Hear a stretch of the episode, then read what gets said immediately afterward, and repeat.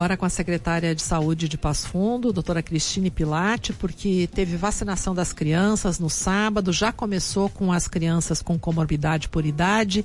A gente vacinou 1.654 crianças no sábado, poderia ter sido mais, mas quem vai nos explicar sobre a forma como as crianças são vacinadas é a secretária que está conosco ao telefone. Boa tarde, secretária. Boa tarde, Zumara e Cris. É um prazer estar com vocês, falando com os ouvintes do Café Expresso. Secretária, vamos fazer um resumo do que aconteceu sábado. Tinha cinco salas de vacinação, teve filas, muitos pais, ainda bem, né? A gente comemora isso, foram até as unidades para vacinar os seus filhos, filhos, mas teve demora no, no procedimento. O que, que acontece? É diferente a vacinação de crianças para a vacinação de adultos? Sim, é bem, bem diferente, bem mais complexo, como foi determinado pelo governo federal, Zumara. Uh, eu não sei se as pessoas observaram também, houve o mesmo problema em vários locais, inclusive Curitiba chegou a suspender a vacinação das crianças até uh, que se reveja o método que foi solicitado. Uh, diferente da vacinação dos adultos, este é um método de vacinação da campanha das crianças que não permite o extramuros. Então a gente não consegue fazer como era o nosso caso no Lalau Miranda, como era uh, em drive-thru e também tem a observação pós-vacina de 20 minutos. Né? Então são dois fatores aí principais que fazem essa vacinação demorar mais né? Fora as especificidades das crianças, que muitas choram, muitas não querem fazer a vacina, tem que ser pelo convencimento. Então, tem crianças que demoram cerca de 10 a 15 minutos para se conseguir fazer a vacina. E tem dois outros aspectos que também é uma exigência que o profissional seja um experiente profissional para vacinar crianças e a presença de médico nas unidades e que as unidades estejam fechadas para qualquer outra coisa, só para vacina. Isso. Isso, Zumar, é uma grande diferença. Então, assim, ó, tem que ter o, médico, uma unidade preparada para atender urgências e essa unidade não pode ter qualquer outra atividade nem mesmo um outro tipo de vacina naquele dia. Então, isso dificulta muito uh, a nossa atuação, principalmente nesse momento, como nós uh, estamos explicando, de força de trabalho reduzida. Né? Muitos profissionais estão afastados até por estar doentes, né? De Covid nessa época aí, nessas duas semanas principalmente agora últimas. Como resolver isso, secretário? O município anunciou que vai anunciar um novo cronograma, não é? Desculpa a redundância aí da, da, dos termos, mas diz que vai anunciar um novo cronograma. Como é que vamos resolver isso? Porque se seguir esse, essa orientação do Ministério da Saúde, o problema permanece. Isso. No sábado mesmo, nós entramos em contato com a secretária Rita Bergman, falando de todas as dificuldades observadas, né? Diferente de alguns secretários, eu vacino também, então estava na linha de frente e observamos todas as dificuldades encontradas. E fizemos um pedido ao Estado que reveja o extramuros, né? Fizemos toda uma solicitação. Uh, nós montaríamos uma estrutura de atendimento caso houvesse alguma criança eh, que precisassem. Todas as nossas unidades já são 1.879 crianças vacinadas e não houve nenhuma reação.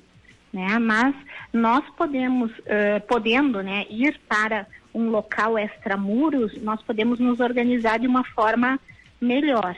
A secretária atendendo ao nosso pedido, né, e com certeza deve, deve ter ocorrido outros pedidos de outros secretários, foi marcado para hoje às 18 horas uma CIB, né, que é a reunião dos secretários municipais com o gestor Estado, para discutir a vacinação extramuros.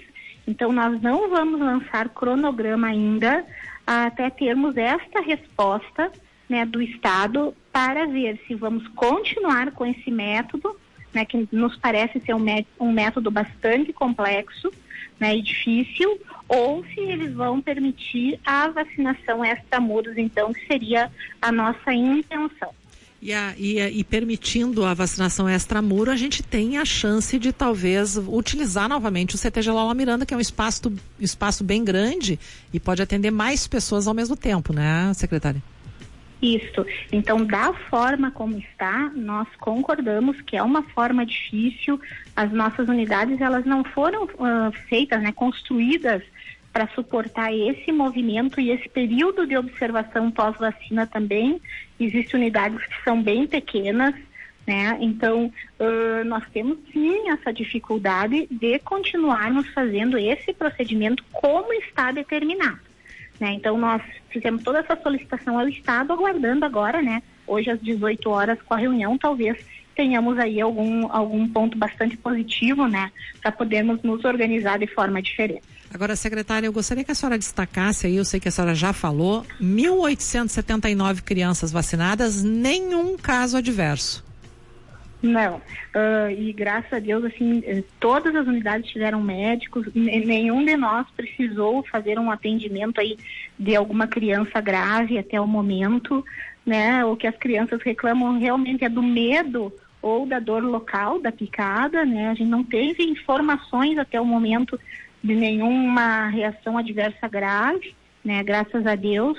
E até nos, nós, nós acreditamos que estamos aí evoluindo com uma boa adesão à nossa vacina a partir de agora. Agora, secretário, não poderia deixar de aproveitar a sua participação no Café Expresso para perguntar aí de casos ativos, casos em análise. A gente viu ali no boletim que do domingo, que, que do sábado para domingo, houve uma diferenciação nos números. Teve uma queda de ativos, uma queda considerável nos números de casos em análise. Qual, qual é o comportamento? Como é que a, uh, como é que está a procura aí por suspeita de Covid nas unidades, secretária? A gente teve uma discreta diminuição, né? Vamos ver se hoje se confirma isso, né?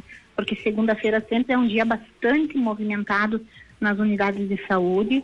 Nos parece que houve uma pequena queda uh, de sexta para cá. Vários uh, exames de PCR chegaram, né? Nós tínhamos muitos atrasados, eles chegaram e na sua grande maioria negativos, né? E os positivos, dando o período né, de isolamento, eles caem da, do, do, do, número de casos ativos.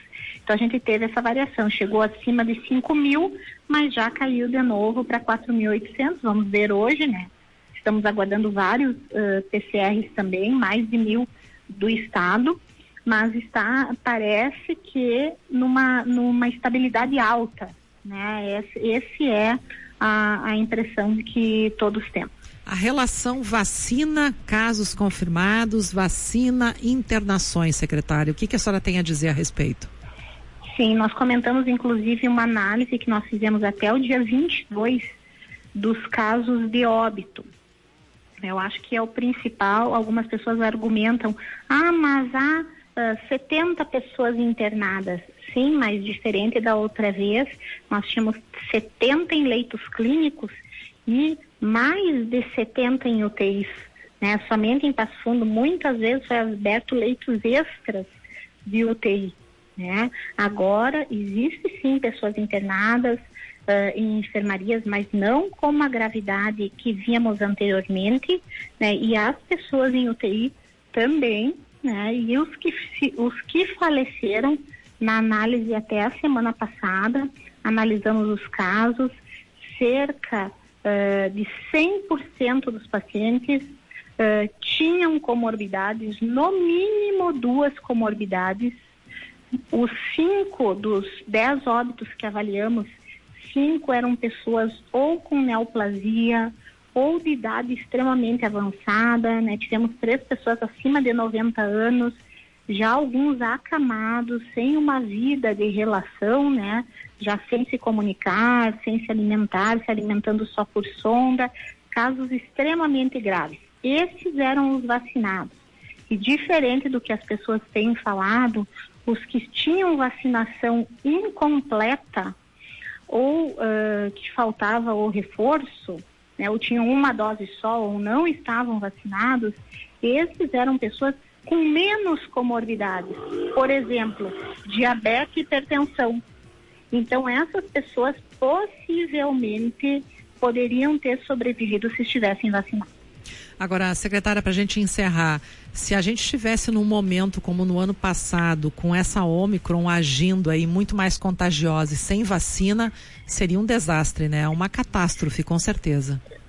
Assim, eu já fiz cálculos, seria impossível, impossível da gente manejar os casos. Seria que praticamente quase metade dos leitos do hospital virarem, né, de um hospital como São Vicente de 600 leitos, né, virarem atendimento Covid e não haveria profissionais de terapia intensiva para cuidar desses doentes. Então, seria praticamente assim o, o, caos instalado. A gente já teve momentos terríveis, mas seria assim impensável como nós conseguiríamos lidar com essa situação. Qual é o índice de pessoas que não fizeram nenhuma dose da vacina? Se tem isso em Passo Fundo?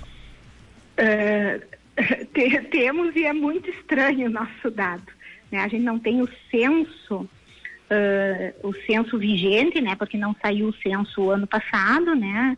Uh, então nós temos todos são dados estatísticos baseados no censo de 2010.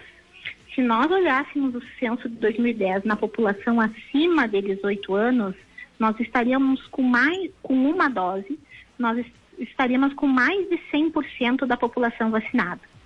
Né? Então, provavelmente nós temos aqui várias pessoas que eram de outros municípios e acabaram vindo vacinar em Passo Fundo por estudarem aqui, por trabalharem. Então, a, em primeira dose, nós não teríamos ninguém faltando, vamos assim dizer, mas a gente sabe que não é essa realidade, que pode ser sim que tenham passo fundenses que não tomaram nenhuma dose. Uhum. Em segunda dose, é cerca de 88% né, no total de 12 para cima, né, 12 até mais de 90 anos, e se analisarmos só a população acima de 18 anos, nós já chegamos quase a 97%. Então teríamos um, um pequeno número de passofundenses, menos de 10 mil sem a segunda dose ainda acima dos 18 anos. E o reforço, sim, o reforço é onde nos falta mais, né, porque ele ainda não evoluiu em todas as faixas etárias, porque vamos até abril fazendo dose de reforço, até a primeira semana de abril. Então, faltariam ainda cerca de 30 mil pessoas para fazer a dose de reforço. Tá certo. Secretária Cristina, Cristina Pilate, muitíssimo obrigada por sua entrevista aqui na Rádio PF. Tenha uma boa semana e que a gente tenha boas notícias aí no final do dia quanto à vacinação de crianças. Eu que agradeço a oportunidade de, de explicar, né, sempre uh, os procedimentos da saúde para vocês. Muito obrigada. Certo, obrigada a participação da secretária, 1h25, que a gente vem sempre falando aqui, né, Zumar? Ela Vacina reforçou. Salva. É, é, exatamente. 1h26, temperatura 27 graus.